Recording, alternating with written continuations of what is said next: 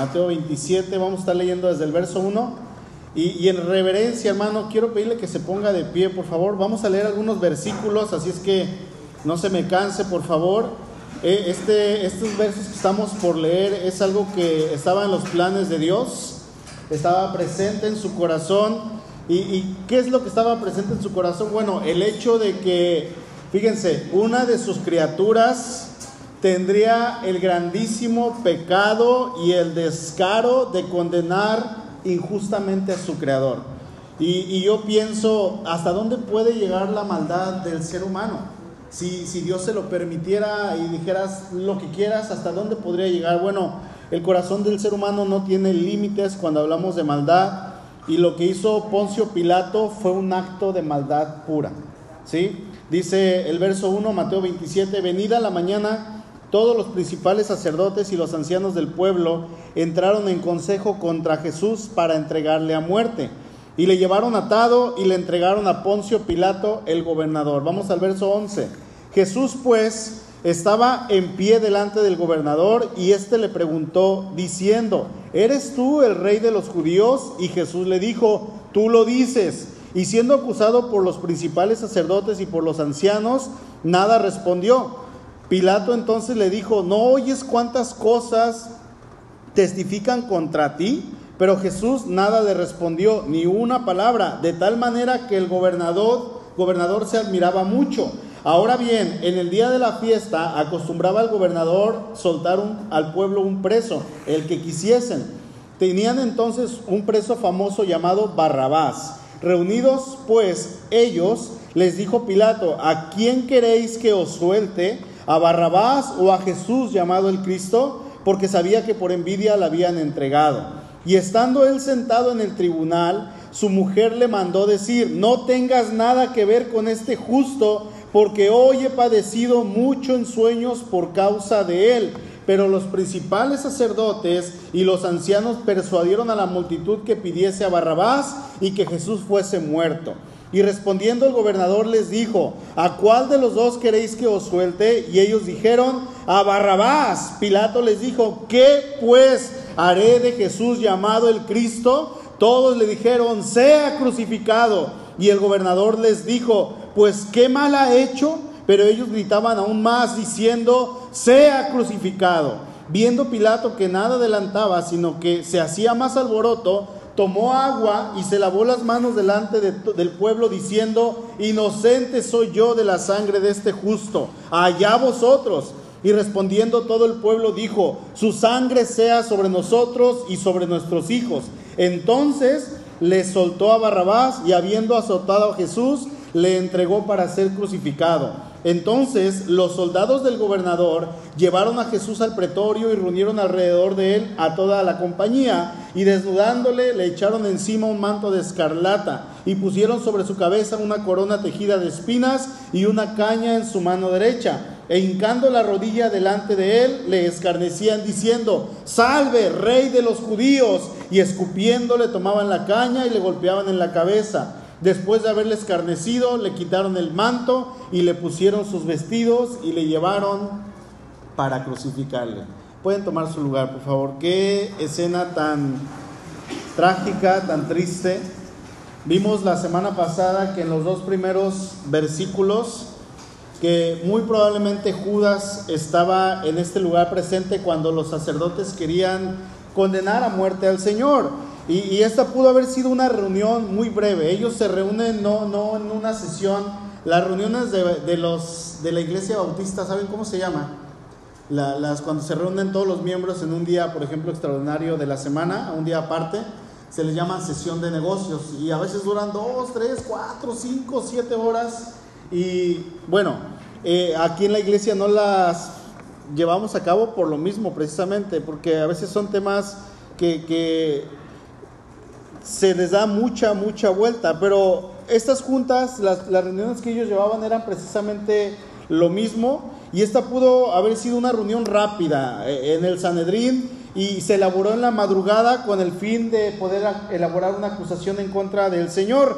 El Sanedrín tenía que ser, escuchen esto, lo suficientemente inteligente para poder formar una acusación en la que ellos pudieran ir con el gobernador Pilato y decirle, ¿sabes qué? Necesitamos condenar a este hombre a pena de muerte. Así es que el, el Sanedrín, en primer lugar, ellos habían aceptado una, eh, una causa justa para ellos para condenar a muerte al Señor. Ahí en el 2665 dice que entonces el sumo sacerdote rasgó sus vestiduras diciendo, ha blasfemado, ¿qué más necesidad tenemos de testigos? He aquí, ahora mismo habéis oído su blasfemia. Ellos habían acusado al Señor de ser un blasfemo, de hablar cosas que no le correspondían, de hacerse pasar por Dios, pero eso era una blasfemia para los judíos. Ciertamente para los romanos no aplicaba esto, no era una acusación válida. Lo más seguro es que si iban con Pilato al decirle, ¿sabes qué, señor y excelentísimo gobernador? Lo que hemos visto es que este hombre es un blasfemo porque blasfemó contra nuestro Dios y contra la ley. Pilato les hubiera dicho, shall bye. Bye bye, no los quiero aquí, váyanse, eso a mí no me importa. Eso para mí es algo que no tiene sentido. Entonces, Mateo no nos dice, pero Lucas, Lucas 23, sí nos dice que ellos se presentan de una manera inteligente, humanamente hablando, con Pilato y ellos presentan una acusación triple. Obviamente era una mentira, una mentira deliberada, dice Lucas 23, 2, y comenzaron a acusarle diciendo, a este, a Jesús, hemos hallado que pervierte la nación y que prohíbe dar tributo a César, diciendo que él mismo es el Cristo un rey. Y estas acusaciones, hermanos, eran graves. ¿sí? Eran tres acusaciones en realidad. ¿Cuáles eran? Bueno, en primer lugar, acusaron a Jesús de ser un revolucionario, alguien que iba a motivar al pueblo para levantarse en armas y le estaban diciendo, señor gobernador, usted y todo su gabinete y toda su nación corren peligro por este hombre. En segundo lugar, lo incitaron, eh, lo acusaron, perdón, de que él estaba incitando al pueblo para no pagar impuestos, una rebelión. Y en tercer lugar, estaban acusándolo de presentarse como un rey. O sea, le estaban diciendo al César, te quiere quitar tu puesto digo a, Pilato, perdón, te quiere quitar tu puesto y probablemente si esto sigue, así, también al César le va a querer quitar su trono. Así es que fíjate a quién te estamos trayendo. Ten cuidado porque esta persona es peligrosa. Entonces presentan estas tres acusaciones, podríamos llamarlas políticas, mentiras conscientes, porque ellos sabían que eran las únicas acusaciones que podrían obligar a Pilato a actuar. ¿Para qué? Para que crucificase al Señor. Ahora, todo dependía de la respuesta de este hombre. Todo dependía de la respuesta de Pilato. Pero para ver la actitud de Pilato tenemos que ver qué clase de hombre era esta persona, eh, este gobernador romano. Bueno, vamos a ver algunos puntos en cuanto a Pilato. Pilato era oficialmente el procurador de la provincia. E, era responsable directamente, no al Senado romano, no, él tenía que responder directamente ante el César, él rendía cuentas directamente con el César, él no tenía que irse con otras personas, dijeran por ahí de la chusma, no, él iba directamente con la cabeza.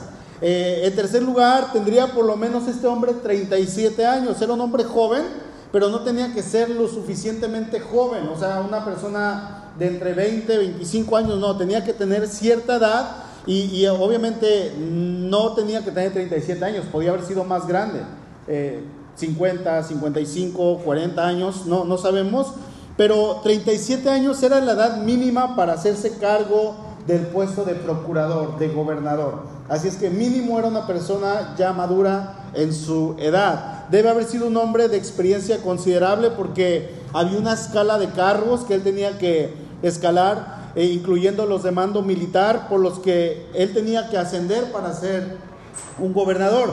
Pilato tenía que haber sido un soldado y un administrador probado y cualificado. Tenía que ser un hombre que cumpliera con todas las expectativas que el gobierno pedía. Llegó a ser procurador de Judea en el año 26 y se mantuvo en este oficio durante 10 años, cuando después de esta cantidad de años lo quitan de ser un gobernador. Y la principal dificultad de Pilato era que él no les tenía absolutamente ninguna simpatía a los judíos. Él no quería a los judíos.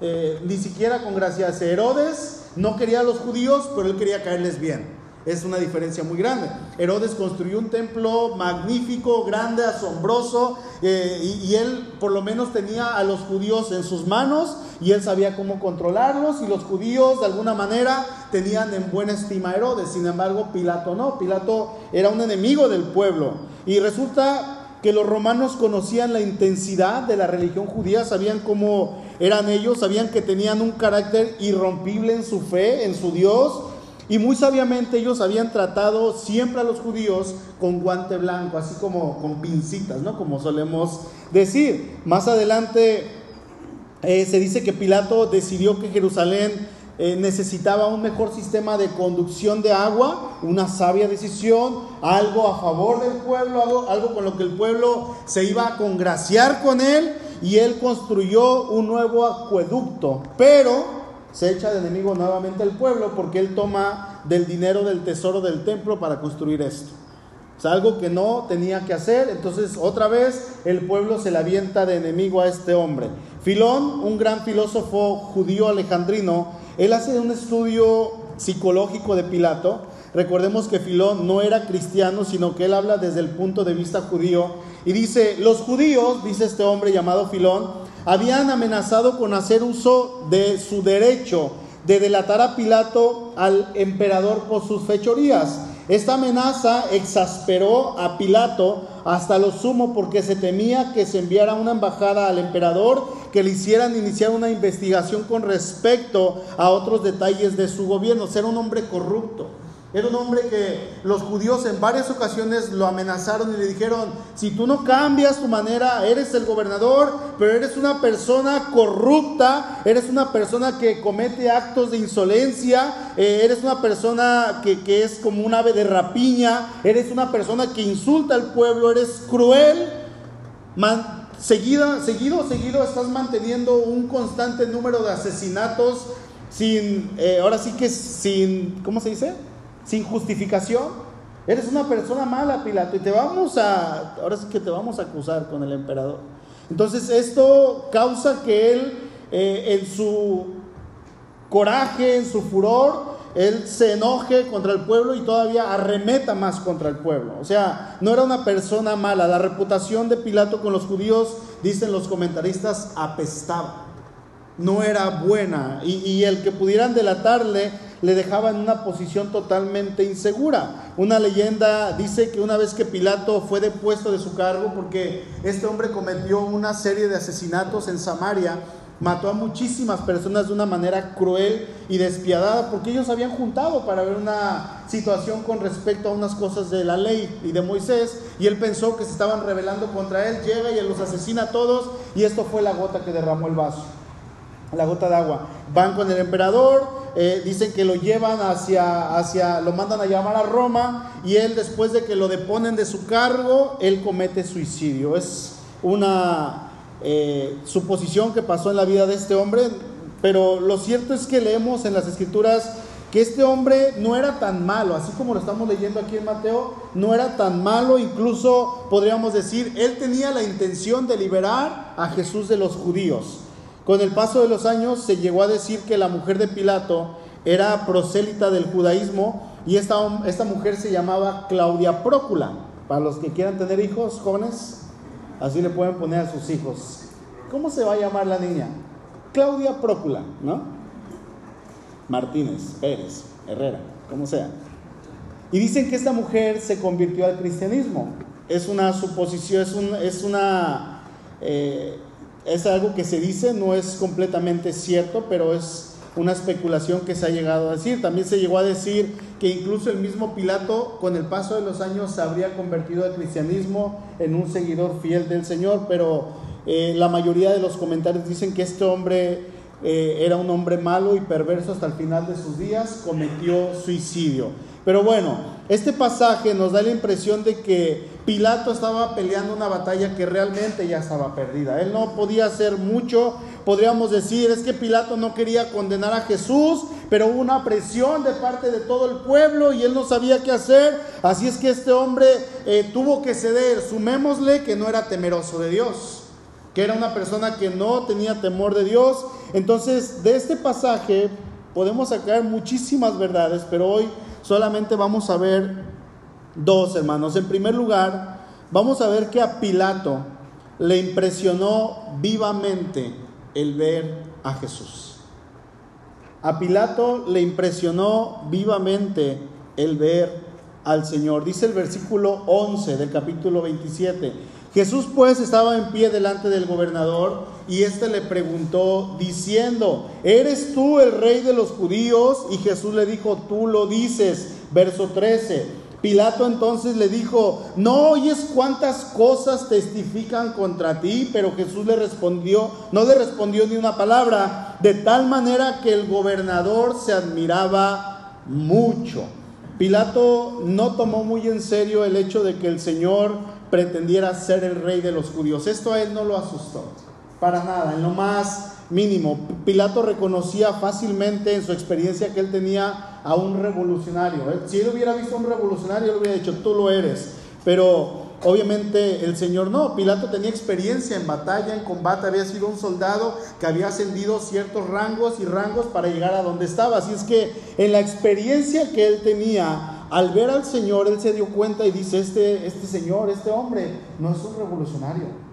Todo lo contrario, dice el verso 12, y siendo acusado por los principales sacerdotes y por los ancianos, nada respondió. Y este silencio de parte del Señor hizo que Pilato sintiera que no era Jesús el que estaba en tela de juicio, sino él.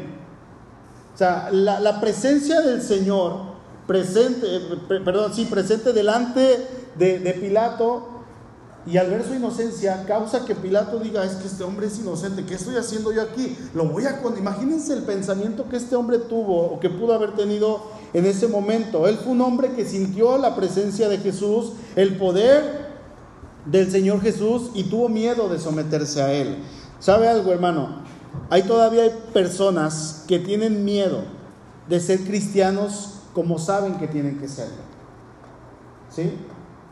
Que tienen miedo de ser lo que ya son en Cristo. Si usted ha sido salvado por Cristo, Dice la Biblia que usted es hijo de Dios. Usted no tiene que decir, es que sí soy, pero a veces no soy. No, usted es hijo de Dios.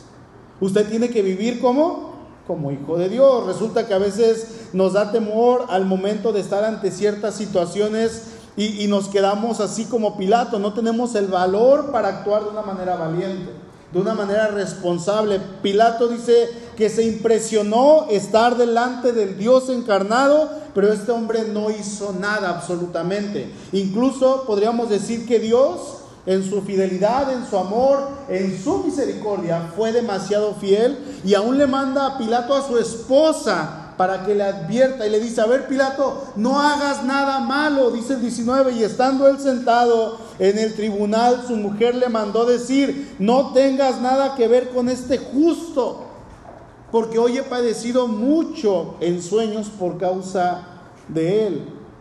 Pilato fue advertido. Pilato tuvo a una eh, eh, presencia delante de él que era el Dios hecho carne y este hombre se impresionó al ver al Señor Jesucristo. En segundo lugar, Pilato buscó la manera de evadir su responsabilidad y esto lo llevó a actuar como un cobarde. Pilato quiso evadir su responsabilidad y esto lo llevó a actuar como qué? Como un cobarde. Dice el verso 16. Tenían entonces un preso, dice, perdón, tenían entonces un preso famoso llamado Barrabás Reunidos pues ellos, les dijo Pilato, ¿a quién quieren que le suelte? ¿A Barrabás o a Jesús llamado el Cristo? Porque sabía que por envidia lo habían entregado. Ahí en Marcos 15, respecto a Barrabás, se nos dice que este hombre había cometido un homicidio y probablemente esa fue la causa por la que atraparon a Barrabás.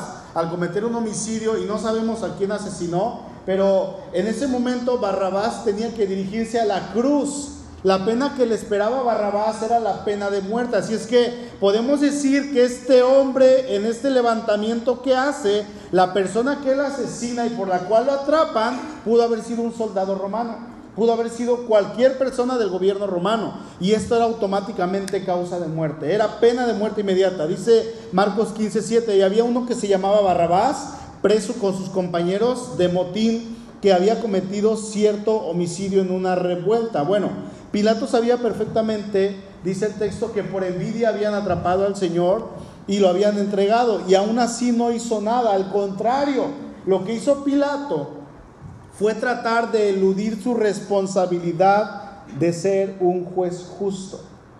Dios lo había puesto en ese lugar, en ese momento, en esa posición, para que Él gobernara de una manera justa.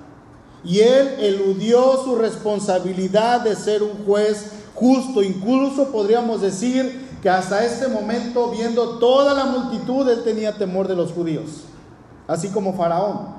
Dice que Faraón eh, creció tanto el pueblo y era más grande que el pueblo de Egipto y Faraón y sus súbditos tenían temor de ellos. ¿Qué es lo que hicieron? Vamos a oprimirlos para que crean que somos más fuertes. Y es lo que hicieron. Pilato en este momento probablemente para que no se hiciese alboroto en el pueblo o tenía temor, él va con el pueblo y les da dos opciones a elegir cuando para nada tenía que hacer esto. No había necesidad de hacer esto. Ahí en el pueblo era costumbre soltar a un preso para la Pascua, era como un regalo que el gobierno hacía. Y en la cárcel estaba este hombre llamado Barrabás, era un hombre malvado. Este no era para nada ningún ladronzuelo, absolutamente no, no era un ladrón común y corriente. Lo más probable es que fuera o un bandolero o él sí fuera un revolucionario político. Aguas. Ahí había ya peligro. Y si él si era un revolucionario peligro, él era digno de muerte.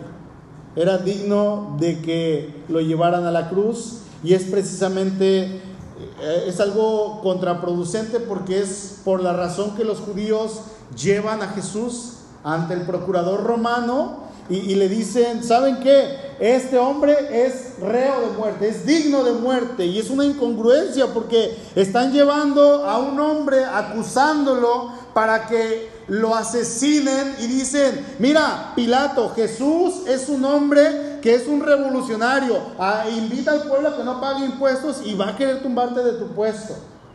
Cuidado. Y cuando Pilato les dice, ¿a quién quieren que le suelte? Al revolucionario.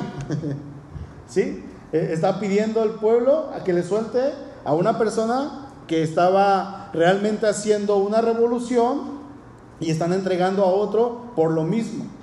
Entonces es algo totalmente incongruente. Entonces, si quieres que, ellos dicen, eh, eh, perdón, si quieres complacernos, Pilato, tienes que soltarnos a esa persona que nosotros estamos pidiendo. Ahora, en cuanto a Barrabás, se han hecho dos especulaciones interesantes. En primer lugar, su nombre Bar Abás quiere decir hijo del Padre. Ahorita estábamos cantando Abba Padre. Abba significa padre, papi, papá, papito. ¿Sí? Y, Barrabás estaba, su nombre tenía este nombre. Bar Abbas quiere decir hijo del Padre. Padre era el título que se, fíjense esto hermanos, era el título que se le asignaba a los más respetados rabinos. ¿Por qué Barrabás tenía este nombre? ¿Por qué? Bueno, pudo ser que Barrabás fuera hijo de una antigua familia distinguida, un hombre de dinero, de descendencia, de ascendencia eh, poderosa, eh, religiosa, bien, pero probablemente esta familia, o a lo mejor empezando con Barrabás, se habían salido del cauce tradicional y se habían embarcado en una carrera de crímenes. Un hombre así como Barrabás, eh, participante del crimen, iba a ser de su ¿cómo se dice? De sus fechorías, algo romántico. ¿Por qué algo romántico? Porque él iba a tener una buena parte del pueblo a favor de él. ¿Por qué? Porque él iba a estar intentando hacer lo que todo el pueblo pensaba que Jesús iba a hacer. Barrabás era una persona revolucionaria, una persona que iba a luchar para que el pueblo fuera libre de la opresión romana. Entonces, al hacer esto, él iba a ser como un Robin Hood para el pueblo. Una persona que a pesar de que hiciera lo malo, hacia el pueblo le iba a convenir. Le roba a los malos para entregárselo a los buenos. Detiene a los malos para entregárselo a los buenos. Entonces, era una persona en este sentido, iba a tener la gracia de todo el pueblo porque al levantarse y al rebelarse contra los romanos, si él ganaba, el pueblo ganaba. ¿Sí?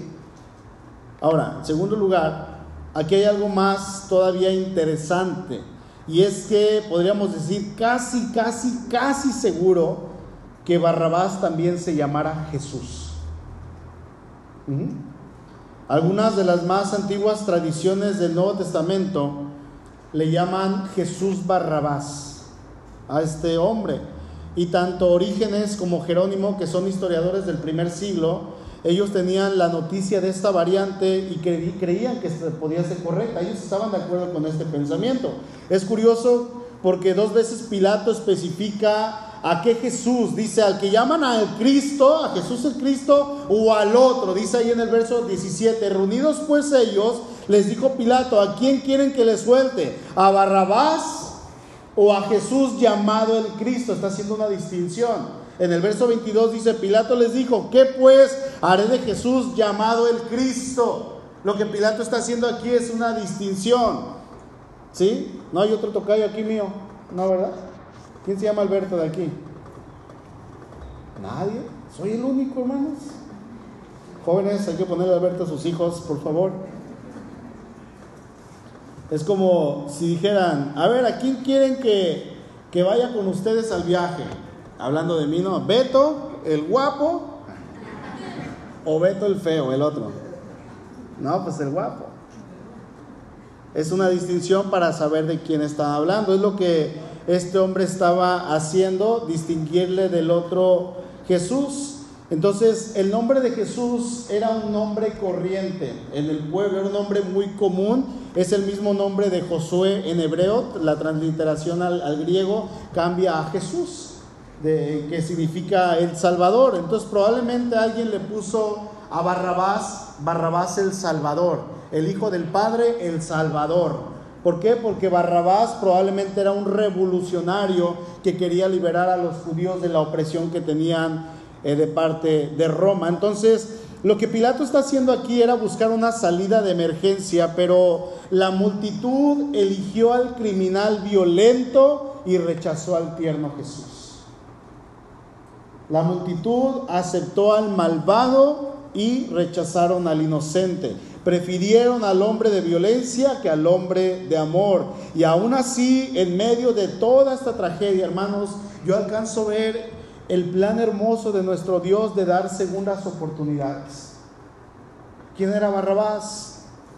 Bueno, Barrabás era un hombre malvado, era un hombre malo.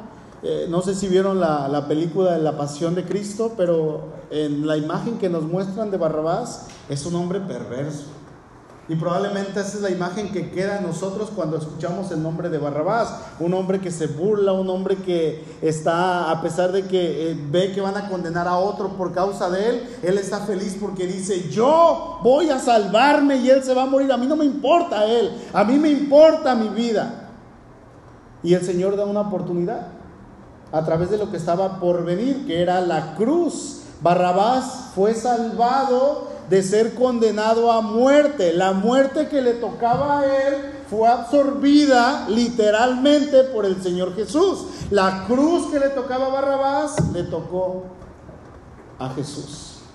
¿Coincidencia? No. Absolutamente no era la perfecta voluntad de Dios que Barrabás fuese salvado en este momento. Yo no sé si en aquel día, estando en la eternidad, nos vamos a topar con Barrabás allá. ¿Se imaginan? estando allá, ¿y tú quién eres? Soy Barrabás. Ah, te conocemos. No sabemos, no se imagina qué hermoso sería eso.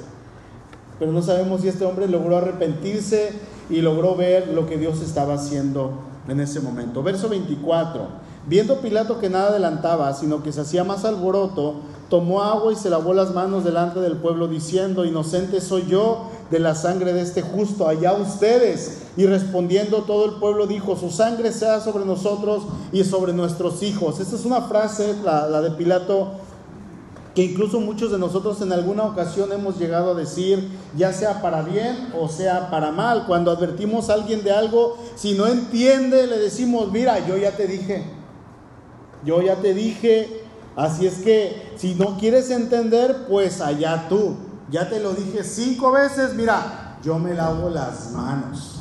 ¿Han dicho eso? ¿Sí les ha tocado o no? O cuando se nos quiere inculpar, a lo mejor con algún grupo de amigos o algo que pasó, decimos, no, no, no, yo les dije que no, yo no quería, lo cual a veces es una mentira. Yo no quería, pero ellos fueron, hicieron eso, yo estaba ahí, pero yo no, yo no hice nada. Mira, yo me lavo las manos, ¿no? Y estamos queriendo salvar. Lo que queremos decir es, lo que va a pasar o las consecuencias de aquello no es mi culpa, yo soy inocente yo no lo hice. Bueno, Pilato hizo exactamente eso y lo vemos en la historia bíblica lavándose las manos, pero eh, eso no viene de aquí, no viene de, ese momento. Vayan buscando Deuteronomio 21, por favor. Y esta es una frase conocida a nivel mundial precisamente por Pilato. Incluso muchos decimos así, así como decía Pilato, yo me lavo las manos, ¿no? Y citamos a Pilato. Dios está hablando con Moisés aproximadamente 1500 años antes de Cristo, antes de esta era que estamos leyendo.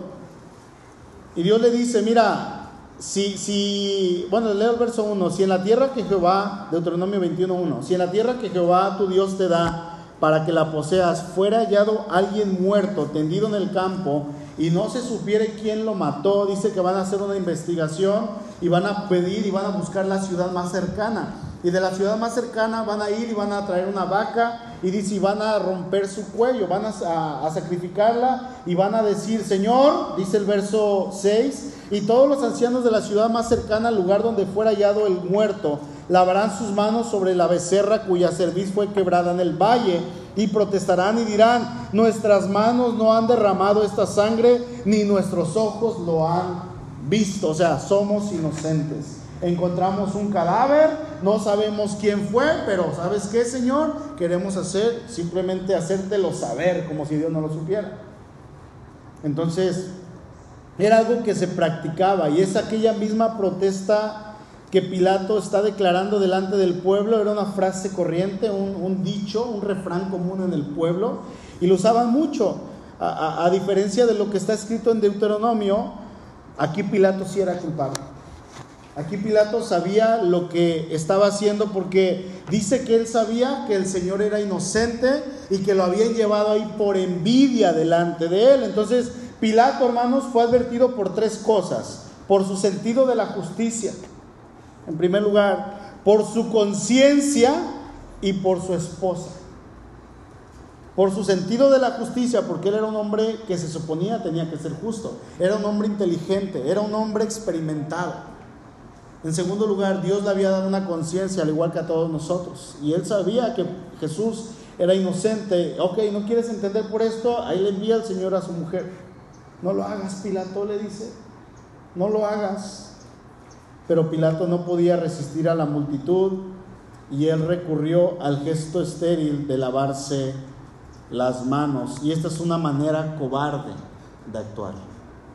No es correcto. ¿Sabe algo, hermano? Hay algo de lo que una persona, usted y yo, jamás podrán, podremos librarnos y esa es la responsabilidad. Nunca. Nunca es posible ni para Pilato ni para nosotros decir, me lavo las manos de toda responsabilidad, porque eso es algo que nadie ni nada puede borrar. Tenemos responsabilidades delegadas de parte de Dios y usted y yo tenemos la responsabilidad de actuar conforme a lo que Dios nos ha dado. Veíamos en matrimonios que ahí en Corintios dice el apóstol Pablo, se requiere, 1 Corintios 4.2, se requiere de los administradores que cada uno sea hallado como fiel. Fiel. Dios nos ha delegado a nosotros ciertas responsabilidades. Y no debemos olvidar que en aquel momento Dios nos va a pedir cuentas de aquello que nos ha dado, aquello que ha puesto en nuestras manos y de nosotros depende el actuar de una manera responsable y justa delante de Dios y delante de las personas. No podemos decir, Señor, yo no lo sabía. Señor, a mí nadie me lo dijo. Y si no se lo habían dicho, ya se lo estoy diciendo en este momento. Pilato fue un hombre malvado, un hombre capaz, totalmente capaz de ver quién era el que estaba frente de sí. De hecho, al tener al Señor frente de él, hermano, dice la escritura que él se admiraba. Dice la escritura que él estaba sorprendido de la manera de actuar y a pesar de que lo estaban condenado injustamente, el Señor no decía nada. Y esto impactó a Pilato. Yo quiero pensar que esto lo dejó marcado en su corazón, pero ni aún esto lo movió a hacer lo correcto. Usted y yo, hermano, conocemos a Dios. Quizás no lo tenemos enfrente, no lo hemos visto así como lo vio Pilato, pero lo conocemos de manera personal y esto es muchísimo más grande. Podemos tener una relación con Dios y esto nos debe llevar a actuar de una manera en la que se vea que nosotros como hijos de Dios hemos visto al Señor. ¿Sí me explico? Que se pueden dar a entender, hermanos, de parte de nosotros que tenemos una relación con Dios. Dice ahí en Hechos que la gente se admiraba y la gente veía a los discípulos y decían, es que ellos estuvieron con el Señor. Se nota. Nosotros no lo hemos visto físicamente, pero somos más bienaventurados, dice la palabra, porque sin haberle visto creemos en Él. Y sin haberle visto tenemos que portarnos de una manera correcta. Por lo tanto, nuestra manera de actuar ante las situaciones debe de ser correcta y debe de ser de bendición. Y la gente tiene que decir, mira, Él convive con Jesús.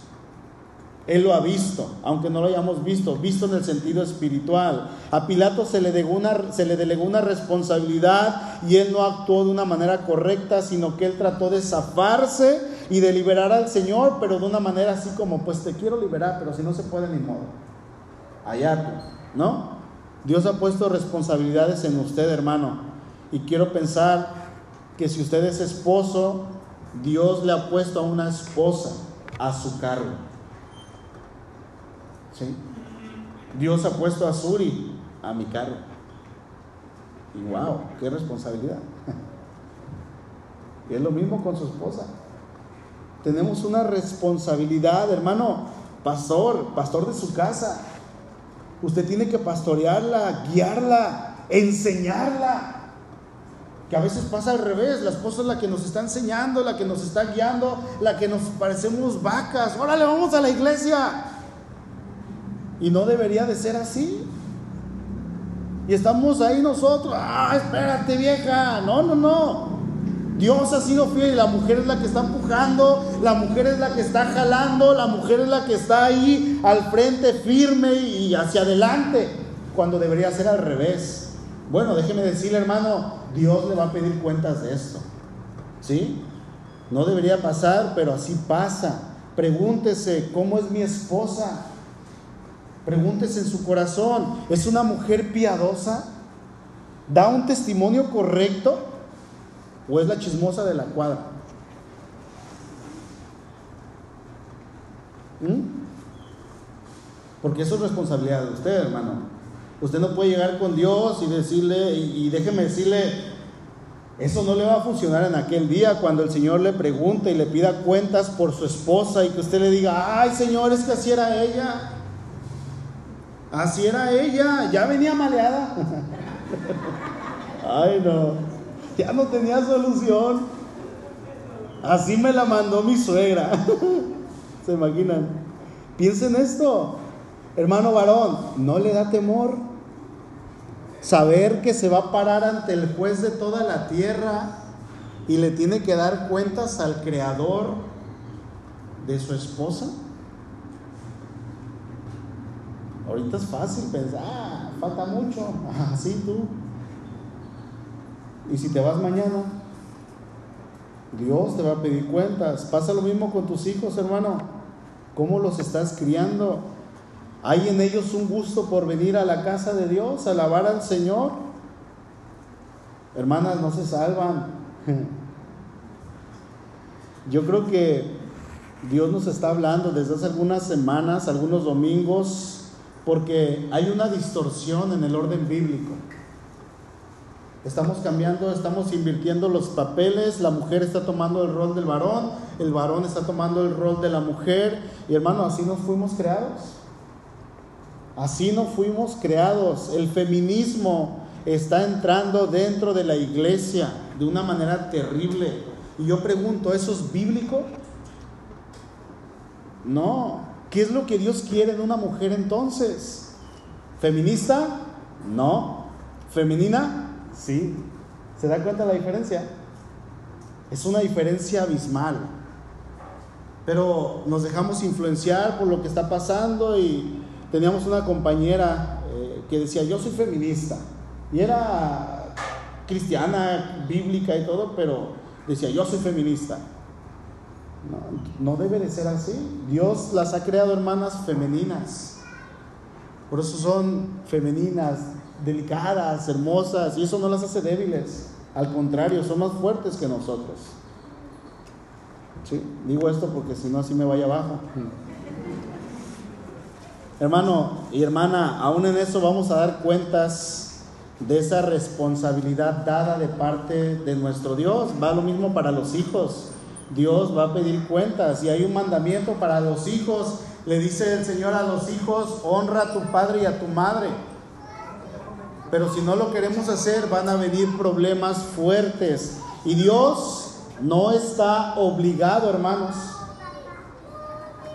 a respetar la vida del niño, del joven. Poquito. Cuando un niño, cuando un adolescente no es obediente a Dios, Dios no está obligado a sustentar su vida. ¿Sabían eso? Dios puede decir, mira, el mandato ahí está, Señor, ¿por qué te lo llevaste?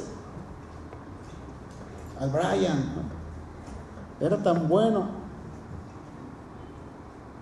Pero si esa persona, ese joven, no honra a sus padres, Dios no está obligado a decir, mira, te voy a dar una vida larga, porque el mandamiento es, si tú lo honras, vas a tener una vida larga sobre la tierra.